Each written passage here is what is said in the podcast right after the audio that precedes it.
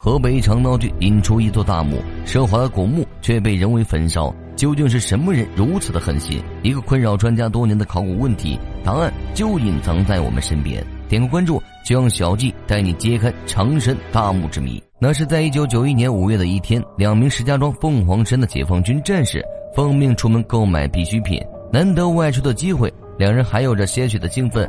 当他们路过营区不远的砖瓦厂时，突然看见一群人不知道为何发生了争执。眼见这群人已经控制不住情绪，两位热心肠的解放军战士急忙跑过去进行调解。可走进去一看，才发现这群人居然在哄抢在土中挖出来的文物。见此情形，两名战士立即上前制止了这群人的行为。当时在现场哄抢文物的共有三十余人，眼见就要发财，却突然被两个当兵的搅了局。有人肯定不服气，还扬言即使碎了也不给他俩。面对这样的情况，两名战士及时向团领导进行了汇报。最后，在解放军的威慑下，这场哄抢文物的闹剧才算终于结束了。在部队的封锁下，文物被逐一上缴，一共二十多件文物被移交到了霍路县文物管理所。如今的霍路县改名为鹿泉区，位于石家庄市东北方向。既然发现了文物，就说明地下有遗址的存在。石家庄考古队立即就对出土文物的那一小块区域做出了抢救性清理，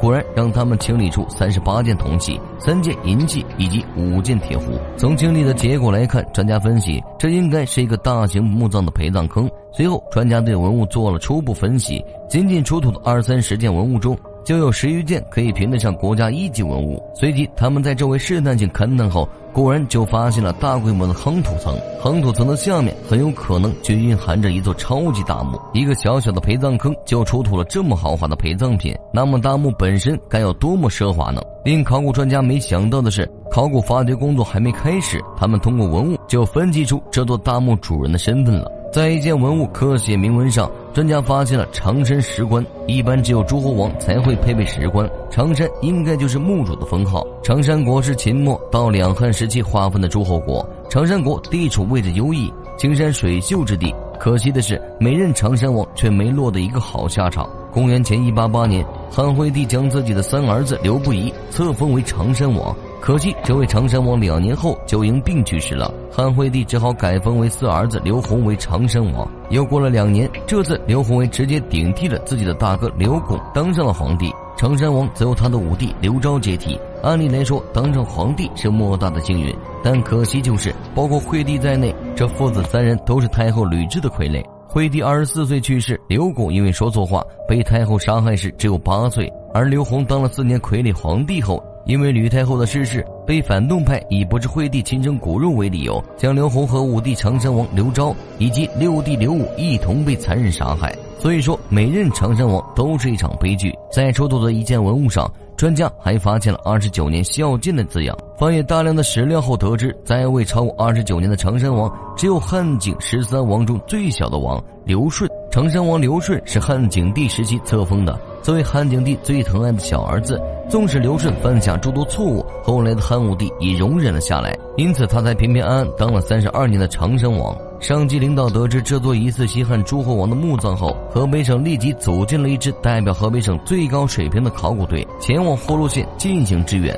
在这群国内考古领域顶尖的专家带领下，一个中字形的墓葬很快就被发掘了出来。西汉墓葬都存在有封土包，可历经千百年的水土流失，再加上近些年砖厂瓦的采用，封土包只剩下不足二点四米的土台子。钻探结果显示，这座中字形大墓南北长有三十五点三米长，东西宽有三十三点八米，形似一个正方形。墓道的两侧中轴线上各延伸出两条墓道，东墓道已经遭到破坏，但现存的墓道长的也有四十一点四米，宽六米左右。西侧墓道有些奇怪。长只有十七米，宽大概五米左右，就好像还没有修建完工一样。整个墓室还有一个奇特之处，墓室周围有一个宽四米的回廊，几乎包围了整个墓葬。此前因为砖瓦厂取土而暴露出的墓葬，就是这个回廊东北角的一部分。古人视死如视生，西汉时期他们已经不满足携带大量的随葬品下葬，而是要求建造与生前一样的陵寝。一般来说，清理封土是考古工作中最轻松的环节。但怕什么还是来什么。这座封土中没有异物的墓葬，考古人员在墓碑的北部以及东北的上方均发现了盗洞。由于墓葬规模太大了，发掘工作一直持续到了1992年，但由于墓葬位于砖瓦厂的承包范围，直到1993年才通过多方协助，矛盾冲突才得以解决。停工两年后，发掘工作再次启动，可这次却遇到了难题：整座大墓被燃烧过，焚烧过后的夯土异常坚硬，而且越靠近墓室的泥土被烧得更加坚固，这让专家预感事情不太对。发掘一点一点的进行，直到紧接果实时。人们发现的不是一个个木头灰烬，而是一条条沉重的石板。整个墓室都用石沙岩石打造了一个石室，用石头搭建墓室的藏族一直都是高等级贵族的专利。在以往的发掘中，只要出土一件完整的石椁，就算得上发掘成功，其研究价值无法估算。但仔细观察这具石椁后，他们遗憾地看到了这座石室也被大火焚烧殆尽，整个石棺都被烧成了黑红色的渣土。从烧的程度来看，石椁中含有大量木炭。在这场将石头都烧成渣的大火中，除了一些残存的石条，墓室内已经空无一物了。如此看来，墓室中应该出现的金器、银器等随葬品，早在大火之前就应该被转移出去了。或许正因为随葬品过于豪华，所以盗墓贼才一把大火将墓室烧干净。做到不留痕迹，而墓室中所蕴含的木灰很有可能就是皇室贵族使用的皇长提奏。可惜所有文物都被焚烧殆尽，墓室中只发现了一把铁斧。他们能得到的信息就是，古墓被盗的时间很久远，并不是现代人盗掘的。与坚硬的风土斗争了几个月，最终却徒劳无果。专家只能把目光放在墓葬的外围。当时有一个比较大的封土吸引了考古队的注意。根据汉代的葬式，同坟异穴。专家推测，这应该是刘顺妻子的墓葬。可当时封土上建有给部队供水的水塔，所以至今还未进行发掘。还有一个疑问就是，考古队在这两座陵墓的周围没有发现同时期的墓葬，他们只好将注意力再次集中在长山王大墓中。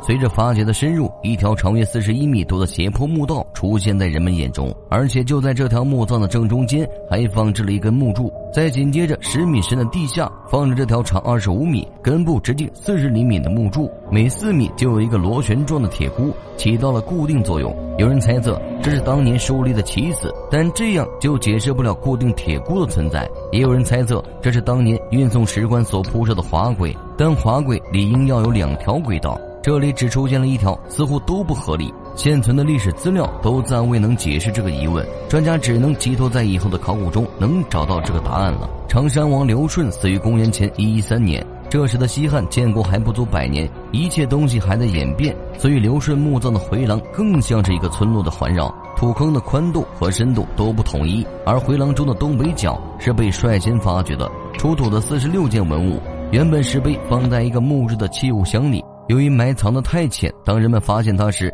早已腐朽成了木灰。他们开始发掘其他三角的回廊，清理西北角回廊时，他们在深度四米时发现了木灰的痕迹。再往下发掘，一大批随葬器物便显露出来，粗略一数就有好几百件，大多数都是陶器一类的。靠近墓道的地方还出土了几件铜壶、铜灯之类的。虽然西北角的出土文物都是陶器，但这些器物器型都比较大，造型都比较精美，有些表面有彩绘，个别的还附着着一层锡衣，看起来都应该是大户人家的日常生活用品。整个西北角回廊由两个大木箱组成，每个木箱长二十米，宽三点四五米，如此规模才能放下这么多的器物。